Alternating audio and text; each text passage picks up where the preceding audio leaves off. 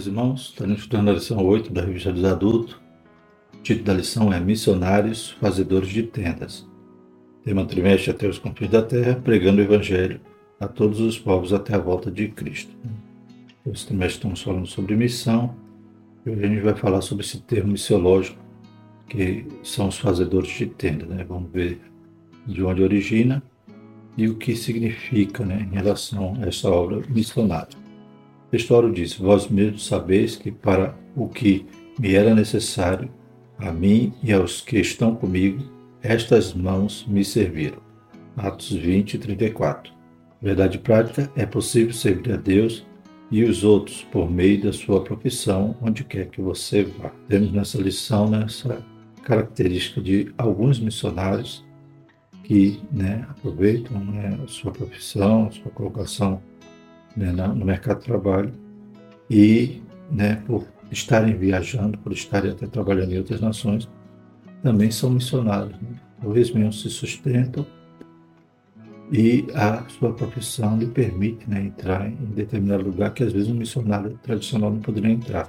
Às vezes a nação não aceita né, que não dá um visto assim para um missionário ingressar e ter aquele período de trabalho religioso, mas um profissional, né, ele tem a porta aberta naquele lugar e ele também é usado por Deus para transmitir a palavra do Senhor. Então, esse profissional é o que a lição vai definir como fazedor de tenda, conforme Paulo, né, que estaremos estudando, que era a profissão de Paulo e ele se sustentava assim, mesmo assim fazendo a obra, né? e em alguns lugares ele não era pesado, ou seja, ele teria o direito até de ajudado ali pelas igrejas, mas ele via que às vezes as igrejas até ajudavam os falsos missionários, né? falsos apóstolos, mas Paulo não queria nenhum impedimento, ele trabalhava, se sustentava e pregava com autoridade o evangelho naquele lugar. Como já vimos na lição passada, tinha igrejas compreendia né, a importância do trabalho de Paulo e contribuía com ele, como a igreja de Filipos. O texto bíblico se encontra em Atos 18, de 1 a 5 e também em 1 Tessalonicenses 4, 11 e 12. Depois disto, partiu Paulo de Atenas e chegou a Corinto. E achando um certo judeu por nome Áquila, natural do ponto, que havia pouco tinha vindo da Itália, e Priscila, sua mulher, pois Cláudio tinha mandado que todos os judeus saíssem de Roma se juntou com eles. E como era do mesmo ofício, ficou com eles e trabalhava, pois tinha por ofício fazer tendas. E todos os sábados disputava na sinagoga e convencia a judeus e gregos. Quando Silas e Timóteo desceram da Macedônia, foi Paulo impulsionado pela palavra, testificando aos judeus que Jesus era o Cristo. 1 Tessalonicenses, e procureis viver quietos e tratar dos vossos próprios negócios e trabalhar com as vossas próprias mãos, como já vos temos mandado, para que andeis honestamente para com os que estão de fora e não necessiteis de coisa alguma. Louvado seja o nome do Senhor. Os objetivos da nossa lição são relacionar a vida profissional de Paulo com a ministerial, explicar a expressão missionários fazedores de tendas e discutir vocação, profissão e missões. Né? Então, nós vimos na lição passada, em relação, né, desde a lição anterior, a gente já falava da nossa responsabilidade individual, né, de orar, contribuir, fazer missões. E na lição 7 a gente falou sobre a responsabilidade da igreja né, com os missionários. Então a gente sabe que o modelo ideal do missionário, né, desde que haja essa abertura, né, que a nação o receba para exercer esse ofício, é que a igreja né, o sustente, né? que ele possa ter essa dedicação exclusiva à obra. Né? Isso é o ideal para um missionário. Mas a gente vê que há lugares né, que as portas são fechadas para o missionário e um profissional ele tem acesso. Ele não deixa sua profissão, vai ali trabalhar e ao mesmo tempo é um missionário de Jesus. Né? Então, é claro que se as igrejas puderem contribuir com a obra, e é necessário né, que ele está ali, talvez ele tenha o seu sustento, mas ele também precisa fazer uma obra social, ele precisa construir igreja, claro que vai precisar do apoio da igreja, a igreja também tem essa responsabilidade, mas ele consegue conciliar né, a sua profissão e até usar da sua profissão para fazer a obra missionária. Introdução. É preciso abandonar a vocação profissional para exercer o chamado missionário. Só existe apenas um modelo de chamada missionária. Chamado missionário e vida profissional são irreconciliáveis. Então ele já quase que respondeu todas essas questões, né? Então é claro que pode conciliar, né? não existe só um modelo, né? tem um ideal, tem aquele que né, tudo contribui, né?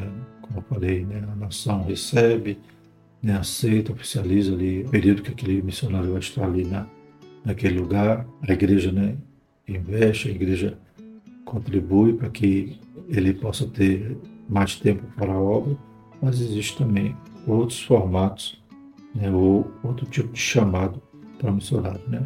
Ele concilia a sua atividade profissional com a obra missionária. A lição desta semana traz uma reflexão à luz da vida do apóstolo Paulo, como alguém que, ao mesmo tempo, exerce uma profissão e anuncia o Evangelho de Cristo. De acordo com esse exemplo bíblico, vamos meditar a respeito dos fazedores de tendas. Né? Além de tudo, né, Paulo nos mostra, né, nos dá um modelo maravilhoso de que para pregar o Evangelho né, não é uma profissão. Embora o missionário receba a sua prebenda, né, mas o pregador do Evangelho não pode fazer disso uma profissão, como hoje, infelizmente, né, os cachês estão subindo, né?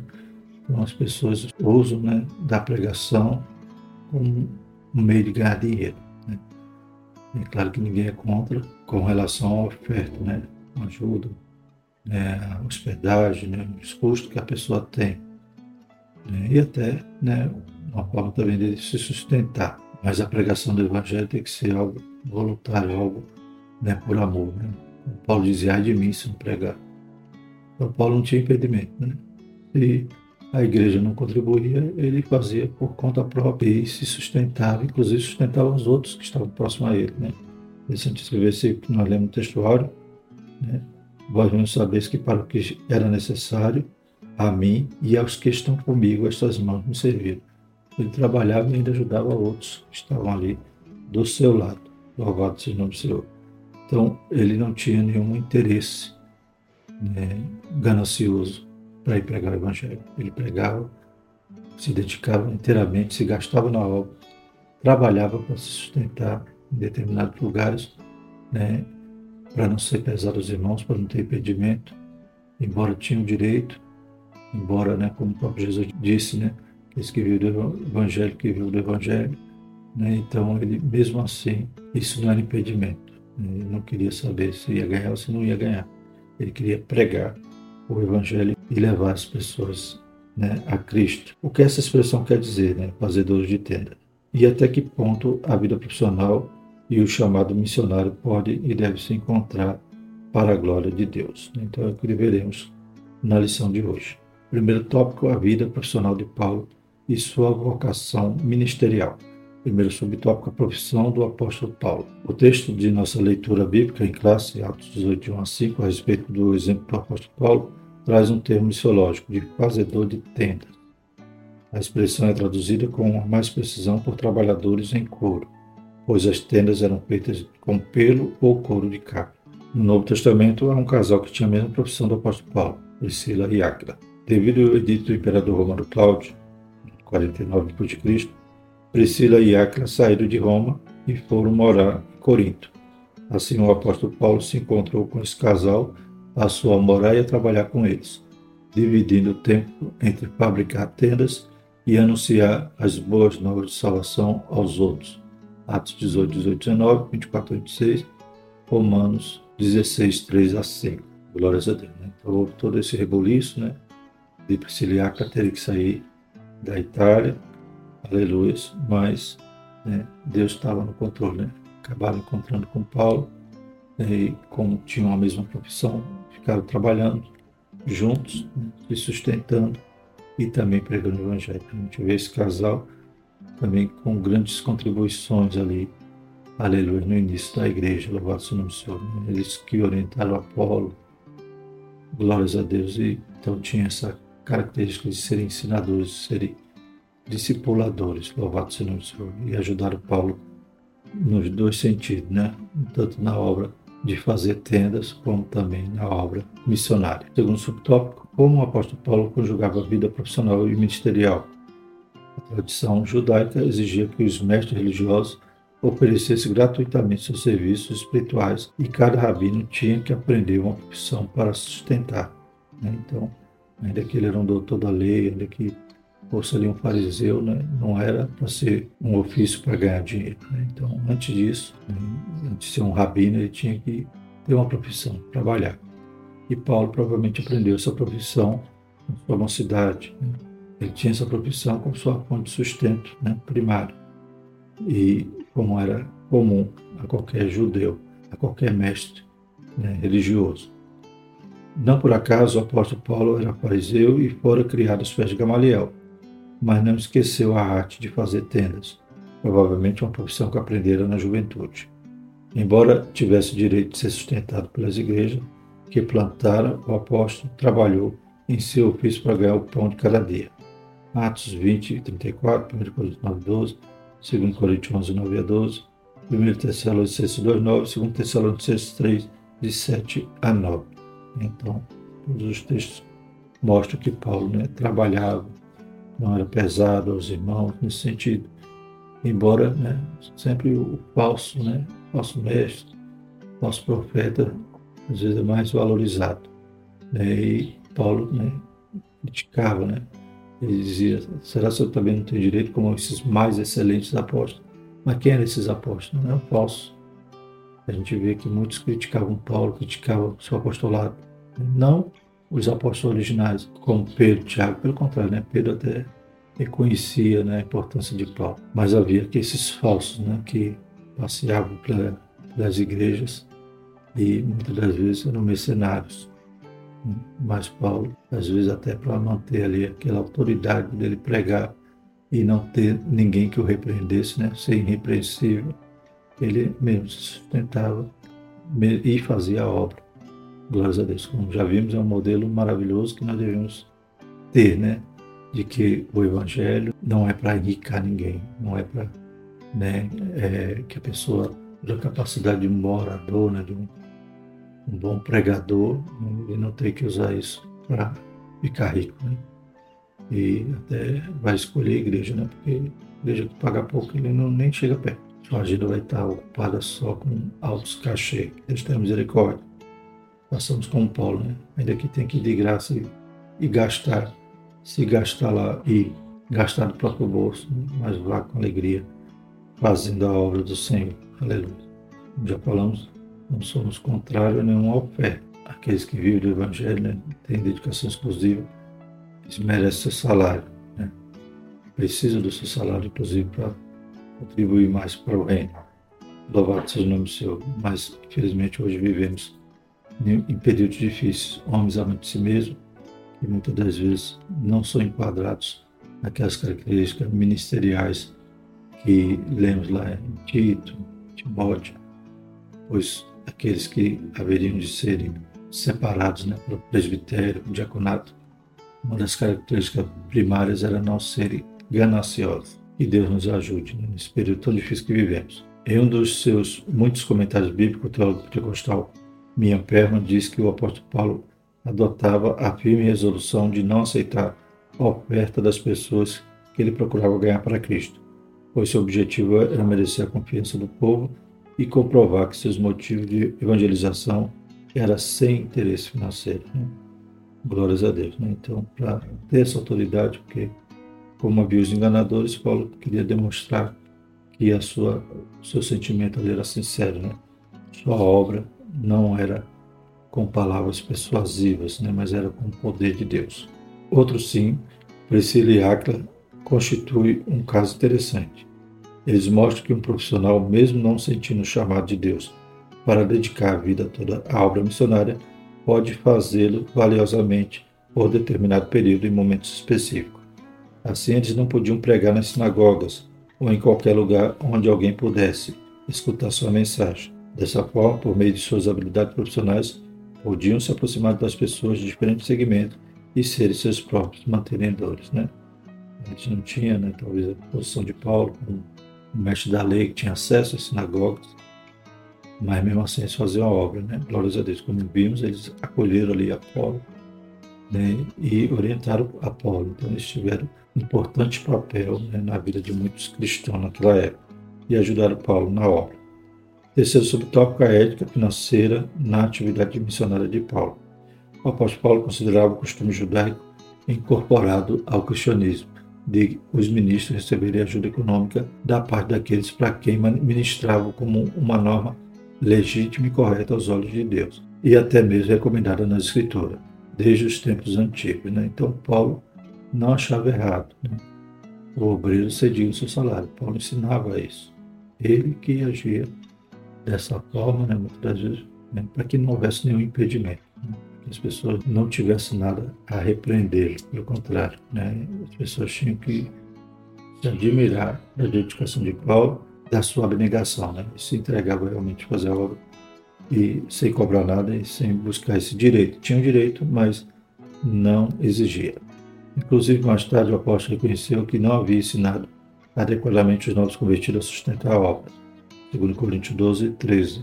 Dona Nova, versão transformadora, diz: A única coisa que não fiz e que faço nas outras igrejas foi me tornar um peso para vocês. Perdoe-me por essa injustiça. Né? Paulo se acha né, em falta de não ter ensinado a igreja a contribuir nesse sentido. Né? Ele não quis ser pesado, mas também se estava gerando uma atitude errada naquela igreja e até privando ela de ser abençoada. Porque quando a gente contribui com a obra, Deus nos abençoa. Então, privando-os do fruto que deviam abundar à conta de quem dá voluntariamente. Filipenses 4, 17, 2 Coríntios 11, 7 a 12. No entanto, Paulo geralmente não aceitava oferta em dinheiro enviada pelas igrejas cristãs, e muito menos ainda as exigia, ainda que algumas ofertas voluntárias lhe tivessem sido enviadas pelos crentes de Filipe. Né?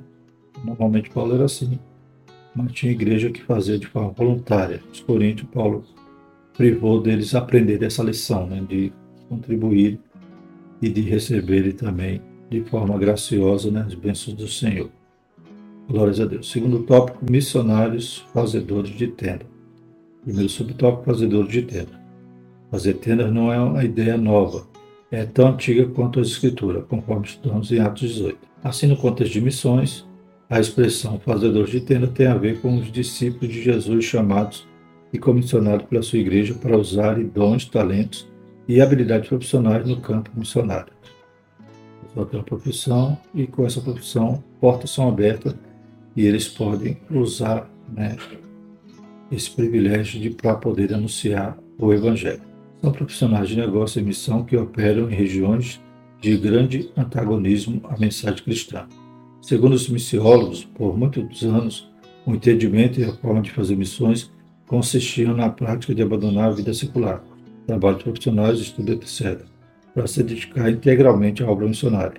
Hoje o entendimento tornou-se mais amplo, ou seja, é perfeitamente possível ser um profissional ou empreendedor e realizar a obra missionária sem necessidade de abandonar a carreira profissional. Né? Glórias a Deus. Então não existe só um, uma forma, né? um formato, mas né, existe também essa possibilidade do profissional ter acesso ao lugar até que o missionário não poderia entrar. Tive alguns jogadores de futebol, né? alguns que são atletas de Cristo ou simplesmente cristãos e fazem uma obra, né? E ajudam ali onde estão atuando e também né, contribui com essa obra missionária. Então, médicos, advogados, engenheiros, né? engenheiros são convocados para ir em nações que foram destruídas ali por guerras, por conflitos. E ele sendo cristão, né, ele não vai só com as suas atribuições profissionais, mas ele também tem esse desejo de levar a palavra, louvado seja o nome do Senhor. Ele pode conciliar e até usar né, a sua profissão para fazer essa obra. E o segundo subtópico, a força missionária no mundo. Missões se tornaram um movimento global que começou com a ação de Deus, pela sua graça para reconciliar o mundo consigo mesmo, segundo Coríntios 5, 18 e 19. E ele conta conosco para continuar com essa missão. Nesse sentido, a maior força missionária cristã no mundo é formada por profissionais, empreendedores estudantes que se movem entre culturas para servir a Cristo através de suas vidas e trabalho. Então, uma grande força esses fazedores de tenda, né, conforme o termo missiológico, estão empreendendo né, em prol do reino, em prol da obra missionária. Vimos esse princípio bíblico em 1 Coríntios 9, 20 a 22, quando o apóstolo Paulo alcançou diferentes segmentos da sociedade, identificando-se com eles a fim de contextualizar o Evangelho. Assim, a maioria dos grupos de povos não alcançados ou menos alcançados vivem em nações que são fechadas aos missionários tradicionais. Já profissionais e empreendedores cristãos são aceitos nesse mesmo país. Cristãos com diferentes habilidades, ofícios, negócios, profissões, têm acesso a lugares onde os tradicionais missionários, plantadores de igreja e evangelistas não têm. Terceiro subtópico, preparo dos fazedores de tendas. Como os outros missionários, os fazedores de tendas devem se preparar plenamente para se tornarem os ministros transculturais mais eficientes que puderem. Aqui é muito oportuna a orientação do apóstolo Paulo ao jovem Timóteo, em que a boa instrução é necessária a todo bom obreiro da causa do mestre, segundo Timóteo 3,17. Né? Então, esses que vão atuar né, como esses missionários, fazedores de tenda, também tem que se prepararem né, teologicamente, né, conhecer a cultura onde estarão inseridos né, e tentarem, da melhor forma possível, né, estarem preparados para fazer essa obra. Né? Nesse aspecto, há um crescimento significativo de profissionais missionários ou fazedores de tenda chamado para missões. São homens e mulheres treinados por instituições missionárias com experiência reconhecida para que eles usem suas profissões no exterior a fim de testemunhar de Cristo, principalmente em países fechados para o trabalho missionário tradicional. Então a gente tem alguns exemplos né, de missionários que atuam, né, fazem exercem sua profissão e estão lá fazendo a obra de forma maravilhosa, né? como a nossa, a nossa missionária Ingrid, aqui de Sergipe, que é médica né? e atua no Timor-Leste, em toda a região ali que há alguma ação emergencial, né? que necessita de médico, ela está também sendo convocada para atuar e se preparou né? também para fazer essa obra missionária. Né? Também me lembro do pastor Yamamoto, né? que saiu aqui do Brasil para trabalhar no Japão, ele hoje lidera ali uma grande igreja. Né? Então, ele não foi a princípio para ser missionário, foi para trabalhar, mas conciliou né, a sua atividade com a obra missionária e hoje a igreja que lidera faz missão em outros países. Terceiro tópico, vocação, profissão e missões. Primeiro subtópico, Deus é quem chama. Muitas são as oportunidades para nos envolvermos com os trabalhos em nossas igrejas locais, grupos evangelísticos de grande impacto, organizações missionárias relevantes no contexto nacional e até em outros países. Todavia, é Deus quem coloca em nosso coração a disposição ou aptidão para executar um determinado ofício. Então, aí é o chamado, Deus nos chamando para fazer essa obra, Deus nos dá, aleluia, essa aptidão, né, esse desejo. Nesse caso, é Deus quem capacita, comissiona e habilita cada crente para uma determinada missão no mundo. É Ele quem gera em nós o envolvimento com as causas específicas que nos levarão a trabalhar em atividade que faz sentido, inclusive na realização pessoal. Né? Então, quando nós atendemos o chamado de Deus, certamente nos realizaremos, teremos a satisfação né, de estar cumprindo o nosso chamado. Agora vamos falar sobre vocação, exercendo a vocação. Quando respondemos de forma prática a esse chamado, exercendo a nossa vocação, é que encontramos nosso propósito de vida. A vocação é a missão única para a qual cada um de nós foi preparado a fim de prestarmos serviço ao nosso Criador. É a razão pela qual cada um de nós fomos efetivamente criados por Deus. Né? Então Deus tem um propósito na nossa vida e quando nós, aleluia, damos lugar e nos direcionamos né, para esse propósito, certamente seremos felizes naquilo que estamos fazendo. Né? Não estamos fazendo algo né, por obrigação, mas por prazer, por alegria de servir ao Senhor. Ele mesmo que nos dá condições para realizarmos suas tarefas por meio dos nossos dons e virtude, tornando-nos parte integrante de seus planos para a sua honra e glória. Não por acaso o apóstolo Paulo foi um grande homem de fé, obediente e comprometido com o chamado que teve para a salvação para anunciar a boa notícia aos outros povos. Né? Já vimos os exemplos que Paulo nos dá né? de realmente dessa abnegação, esse desejo de servir ao Senhor. Ele compreendeu que a mensagem e a vida de Jesus eram para ser experimentada por cada cristão igualmente anunciada aos outros com todo comprometimento, segundo Coríntios 4, 11 a 14. Assim, o apóstolo Paulo exerceu sua vocação anunciando sobre Jesus e testemunhando o Evangelho por onde Deus enviara, né? Desde o encontro que teve especial com Cristo, aleluia, sua vida, né? Teve uma reviravolta, né? 180 graus, né? Ele era um religioso, né? fanático ali, achando que estava servindo a Deus, perseguindo os cristãos, e agora né, ele passa a ser um crente perseguido, aquele que pregou Jesus, né? aquele que havia ele tanto perseguido. Louvado seja o nome do Senhor. Então, ele queria que as pessoas o conhecessem. Esse é o subtópico minha profissão, meu campo missionário. Somos todos vocacionados para servir a Cristo com o que somos e o que temos, sendo o objetivo principal da vida glorificar o nome de Deus, Pai, dentro e fora da igreja. Romanos 16, 25 e 27. Tudo que temos vem de Deus deve ser usado para a sua glória. Por isso podemos exercer uma atividade missionária em nossa área profissional. Né? Então, somos os membros do corpo de Cristo. Cada membro tem uma função, cada membro é dotado de uma particularidade. E até a nossa profissão é um dom que Deus nos dá. Que com ela também venhamos a servir ao Senhor. Aleluia. Como esses missionários que a gente está vendo aqui, questão dos fazedores de tenda, mas até localmente também. Aleluia. Deus quer nos usar, Ele nos dota, nos dá talento, nos capacita e tudo que aprendemos, somos, podemos, aleluia, servir ao Senhor com isso. A verdade é que sua profissão pode ser uma grande porta aberta para a causa do Evangelho, seja por meio de um negócio próprio, seja servindo em outras corporações.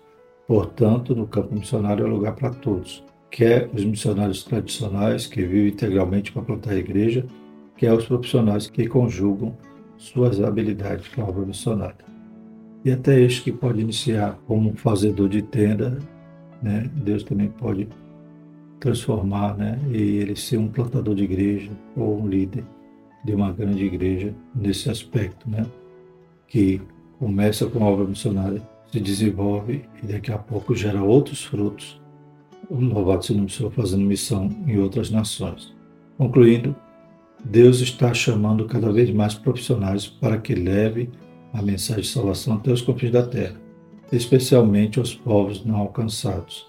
Entretanto, é preciso um alerta. Nem todos os que se sentem atraídos a fazer tendas estão qualificados para a tarefa. É necessário examinar os motivos e avaliar a disposição espiritual. Daí a importância do trabalho da igreja local na descoberta de vocações, pois é onde o crescimento espiritual ocorre mais plenamente no contexto de uma igreja saudável acompanhado de um programa pessoal com o objetivo de levar a pessoa a desenvolver o conhecimento de Deus e da Escritura. Uma vez que a base está firmada, podemos aprender habilidades ministeriais, especialmente como levar outros a Cristo e discipulá-los, né? Glórias a Deus. Então tem que, aleluia, despertar esses dons, né? Glórias a Deus. Tem que buscar, aleluia, conhecer cada um a sua vocação e deixar Deus usá-los. Louvado seja o nome do Senhor a igreja prepara e envia, né? mesmo ele não sendo integral ali na obra, mas certamente Deus vai usar de forma maravilhosa cada um que se coloca na mão do Senhor para ser instrumento dele. A próxima lição igreja e o sustento missionário. Vamos orar, agradecer ao Senhor, Deus continue nos despertando, né? Nesse desejo missionário, entendendo a importância dessa obra que Deus requer de nós. Santo Eterno Deus, te louvamos, Pai. Pai, continua levantando, Pai, jovens, Pai, homens, mulheres, Senhor Jesus, nesse intuito, Pai, de fazer missão. Pai, abrindo portas, Senhor Jesus, onde talvez algum missionário não poderia entrar, mas o profissional entra e pode fazer uma grande obra, Senhor Jesus. Lugares, Senhor Jesus, que, aleluia, sabemos que são contrários à Tua palavra. Pai, que o Senhor dê sabedoria, graça, Pai, a Tua unção, para que a Tua palavra possa alcançar, Pai, mesmo esses lugares com as portas fechadas. Desperta o dom de cada um, Pai, vai usando os jovens, que os jovens possam estudar, se formar, se colocar, Pai, aleluias, na sociedade, Pai, em uma determinada profissão, mas que essa profissão também seja para a tua glória, em nome de Jesus. Que a graça do nosso Jesus Cristo, o amor de Deus e a comunhão do Espírito Santo permaneça sobre nós, hoje e eternamente. Amém.